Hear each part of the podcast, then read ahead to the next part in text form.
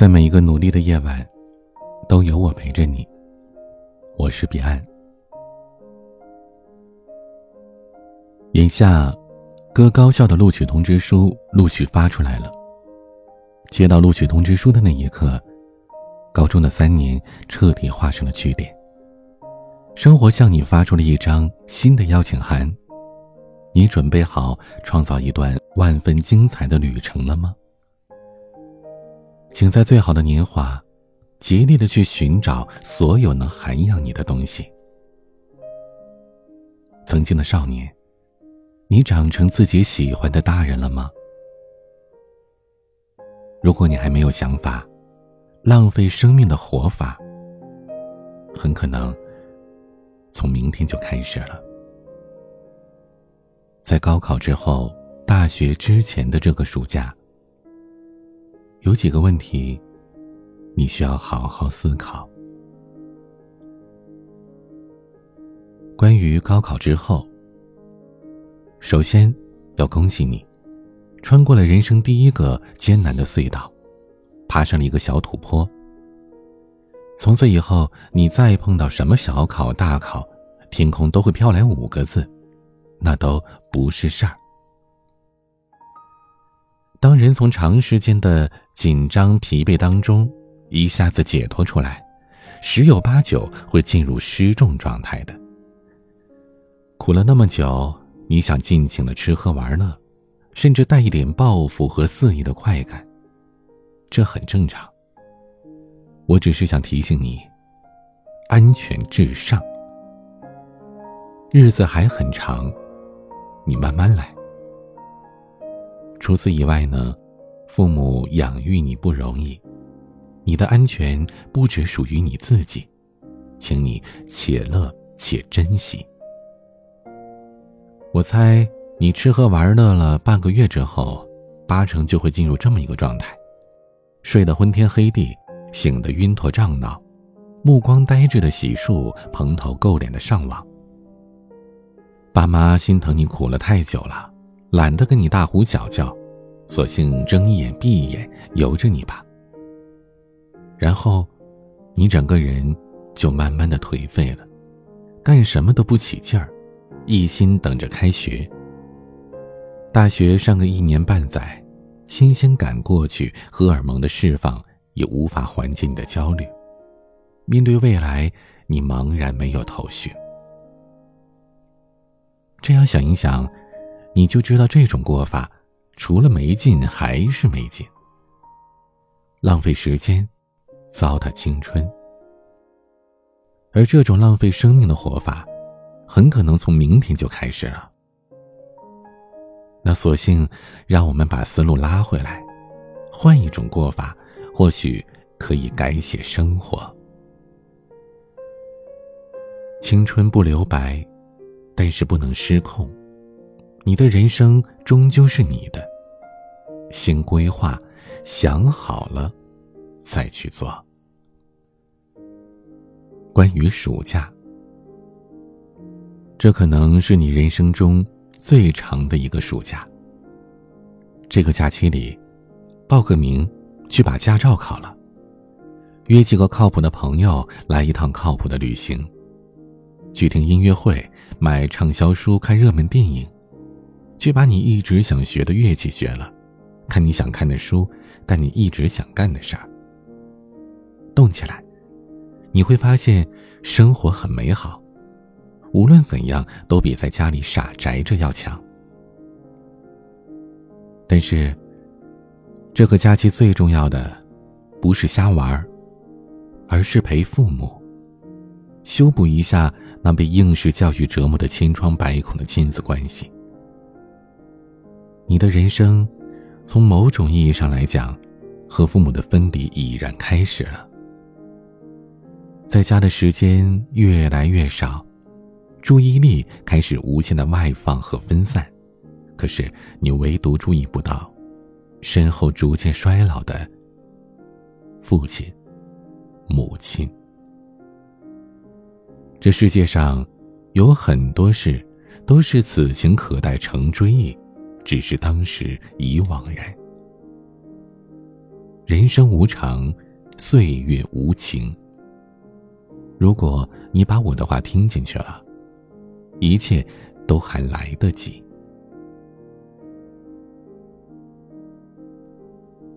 关于大学，想学好一个专业，请先爱上它。大学里最遗憾的事之一，就是花四年学一个不喜欢的专业。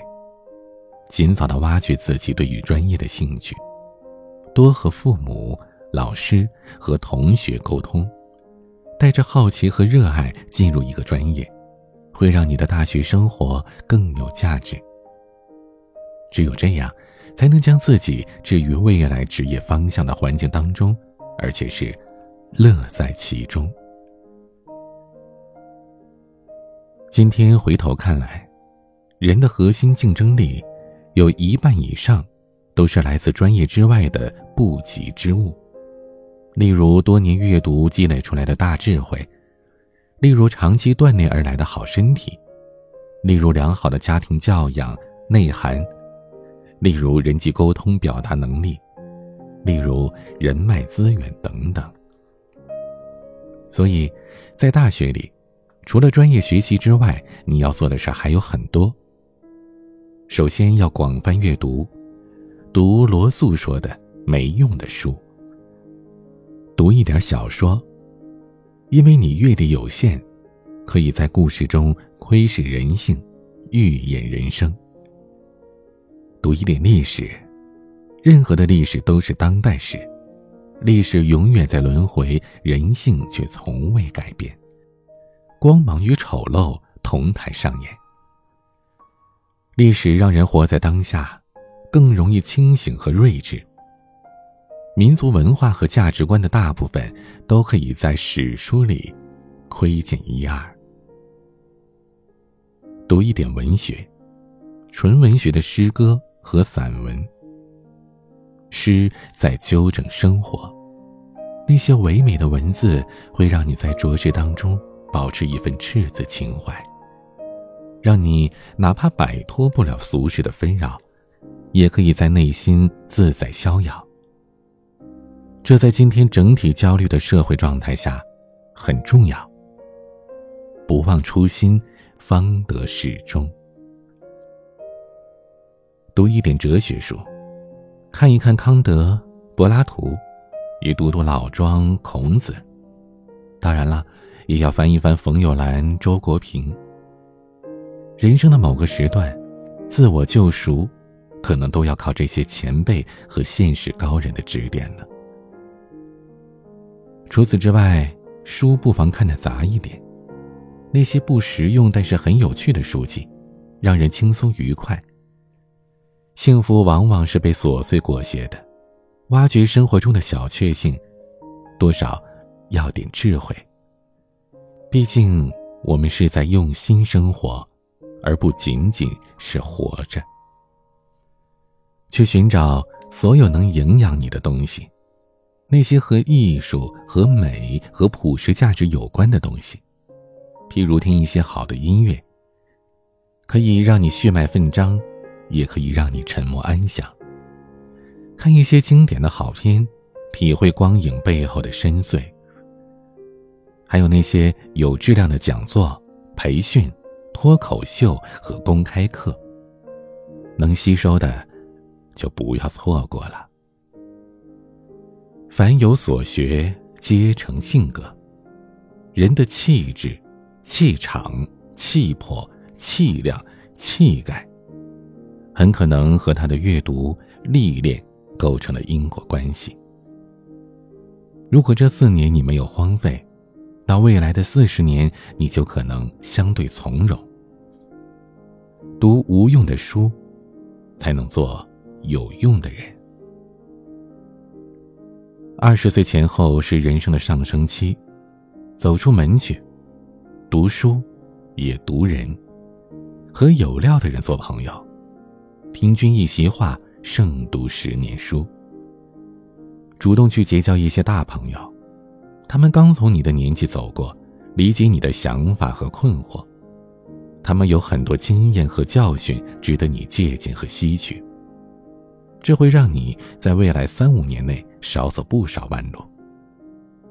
人生苦短，没必要把时间全浪费在酒肉朋友的觥筹交错间。卡拉次数多了，人的感觉不是 OK，而是无聊。多做运动，切莫放纵。因为年轻，所有的身体指征良好的会让你失去警惕性。我亲眼见过在企业招聘当中千里挑一，最后胜出的大学生，在随后的体检当中惨遭淘汰。他拿着报告单在医院走廊里放声痛哭，忏悔着自己四年来疏于运动、作息不规律。除非你有后顾之忧。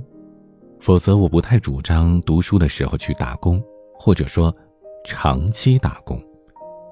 写不进简历的那些工作经历，不要也罢。好好利用这四年，这是真正的黄金年华。读书、交友、运动、活动，一个都不能少。工欲善其事，必先利其器。中年人热衷于致青春，就是因为青春太好了，怎么过都觉得浪费。也因为青春太短暂了，它的消逝远比你想象的要快，快很多。好好珍惜这四年吧，这几年在你整个人生过程当中的影响之大，你以后就知道了。关于出国，如果你留心观察，就会发现，出国留学的大军当中，很大一部分人都是盲从的。中国教育现状虽然不能尽如人意，但是寄希望于外国的月亮更圆也是不现实的。东西方的教育各有千秋，西方的公立学校和普通大学是一种公民教育。对群体的整体素质提升功不可没。私立学校和重点大学则是精英教育，培养学生领袖，注重济世情怀，对整个族群的引领，非常注重培养个人的社会责任感和担当意识。这和儒家提倡的“穷则独善其身，达则兼济天下”的教育理念是异曲同工的。从受教育的终极目标上看，东西方一致，也不一定非要出国接受再教育不可。但是，在今天的国际大视角下，如果有机会可以出去走走看看，这对我们这个国家、民族、时代，都是好事情。因为人的素质和思想都会有较大的提升。如果你想学业精进，也不一定非把目光锁定在英国、美国、德国有那么好的文科类大学，意大利有极棒的设计学院。认识世界的方式也是多样的，不一定非得从校门到校门。你也可以参与 NGO 组织，去中南美洲接触雨林土著，考一个双语双城的导游证，看看世界，顺道传播国学也是极好的。间隔年经历。可能比一个学位更有意义。世事洞明皆学问，人情练达即文章。只要你动脑去想，然后谨慎的付诸实践，这个世界真的很有趣。前提是你动脑打开思路，然后用行动力带来好运气。关于处事。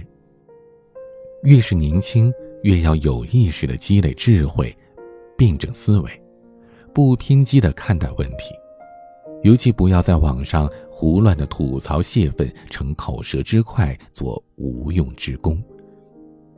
与其抱怨，不如实干。三十岁以前没抱怨过，三十岁以后还抱怨的，人都废了。肯尼迪曾经说啊。不要总是问国家为你做了什么，你要常问自己为国家做了什么。这话适用于全世界的年轻人。以一己之力，或许对全局没有太大的改观，但鲁迅先生早就说了：“世界上本没有路，走的人多了，也就成了路。”多尝试，多体验。在大学，你将会有更多的时间和机会去探索自己的爱好和兴趣，试着走出原有的小圈子，去结识更多志同道合的朋友，挖掘自己更多的潜能。如果还不确定自己未来的路，可以多尝试，多体验，在试错当中找到自己的方向，见识更多，了解更多，你才能知道。内心的想法和对未来的期待，沉得住气，坚定做好自己。抵达目标之前，每个人都要走一段蜿蜒漫长的路。唯有沉得住气，踏实的走好当下的每一步，才不会迷失。请坚定的做好自己吧，这世界上。没有什么比做自己想做的事更珍贵的了。第一下掌声，可能来得很晚，但只要你不放弃，它绝对不会缺席。在最后，还要老生常谈的说一句：高考，并不能完全决定你的人生。就算没能进入最满意的大学、最喜欢的专业。你的人生依然有着无数的机会和转折点。你或许会在大学里找到自己的职业兴趣，或许会找到另一半，并且共同努力，或许可以通过考研读博改变专业方向。高考，只是我们面对的众多改变命运的机会之一，从来不是全部。总之。带正知正见去生活，努力让自己的内心强大，无需在意众生喧哗。今天的玩曲《我与青春在赛跑》，来自刘惜君。如果喜欢我们的节目，可以在专辑上方点击订阅。或者关注我们的账号。有任何想要倾诉或者咨询的内容，可以通过搜索微博 DJ 彼岸发私信给我，或者加我的私人微信号彼岸幺五零八幺七。每个夜晚，用声音陪伴你。我是彼岸，晚安。青涩草草被粉饰掉，不伦不类真可笑，视而不可一世的骄傲，却在黯然中渺小。时光的阶梯没打好，已经来不及思考，眼泪